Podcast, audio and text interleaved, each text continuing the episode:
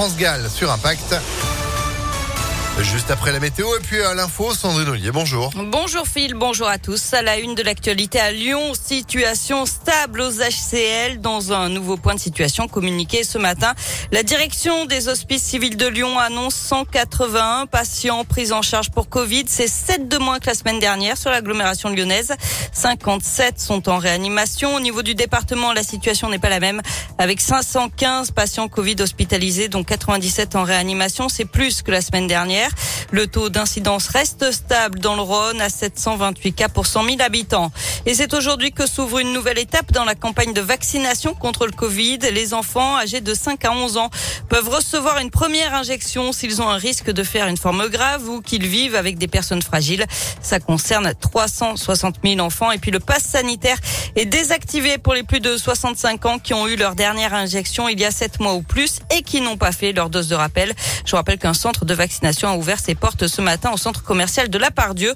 Notez également ce record en France avec près de 900 000 injections réalisées hier, dont 820 000 rappels vers un retour à la normale dans le quartier de la Guillotière à Lyon. Le McDo de la place Gabriel Péry et le casino vont retrouver leurs horaires habituels. Ils fermaient le soir ces dernières semaines à cause de l'insécurité. D'ailleurs, la métropole de Lyon débloque une enveloppe de 2 300 000 euros pour la place Gabriel Péry. Cette somme va permettre de financer des travaux à partir de l'an prochain, notamment pour végétaliser la place et la rendre piétonne. Le projet exact sera connu dans quelques jours puisqu'il fait l'objet d'une concertation dont on devrait connaître le résultat aujourd'hui. L'espoir pour les usagers de la SNCF pour les vacances de Noël. Une grève est annoncée, vous le savez, dans les TGV pendant les trois week-ends des vacances, mais les négociations entre les syndicats et le gouvernement avancent. Le ministre des Transports dit ce matin qu'un accord pourrait être trouvé dans la journée. Les cheminots demandent des embauches, des hausses de salaire et la prime Covid. Justice en colère avec cette journée de mobilisation des greffiers et des magistrats soutenus notamment par l'ordre des avocats. Un rassemblement est prévu à midi et demi cet après-midi euh, devant le palais de justice de Lyon pour euh, dénoncer l'exaspération du secteur. Et puis, nouvel épisode dans l'affaire Delphine Jubilard. Cette infirmière disparue dans le Tarn il y a un an, jour pour jour, et dont le corps n'a jamais été retrouvé. On apprend ce matin que la compagne de son mari, Cédric Jubilard, a été placée en garde à vue.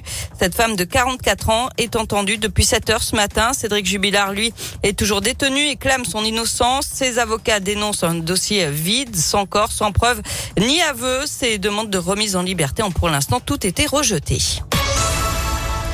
On passe au sport avec du foot. Le constat d'échec de Jean-Michel Aulas sur Dioninho, le directeur sportif qui va partir en janvier. Ça n'a pas fonctionné, dit le président de l'OL dans le journal L'équipe. Le costume était peut-être un peu surdimensionné. Concernant Peter Bosch, l'entraîneur n'est pour l'instant pas en danger. L'objectif est toujours de terminer sur le podium. On rappelle que pour l'instant, l'OL est 13e de Ligue 1. L'OM fait appel des sanctions de la Ligue après l'arrêt du match Lyon-Marseille fin novembre. Un point moins pour l'OL et un match à rejouer à huis clos à Dessine. Les Marseillais réclament une sanction plus sévère. Et puis la Ligue des champions féminines, dernier match de la phase de groupe, l'OL reçoit les Suédoises de Haken à 18h45 pour valider la première place de leur groupe.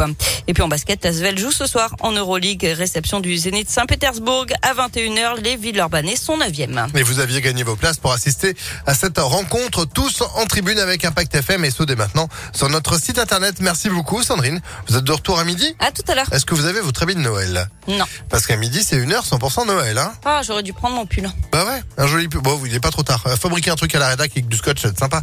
Bon, allez, rendez-vous à midi. En attendant 11h04, c'est la météo et c'est du gris.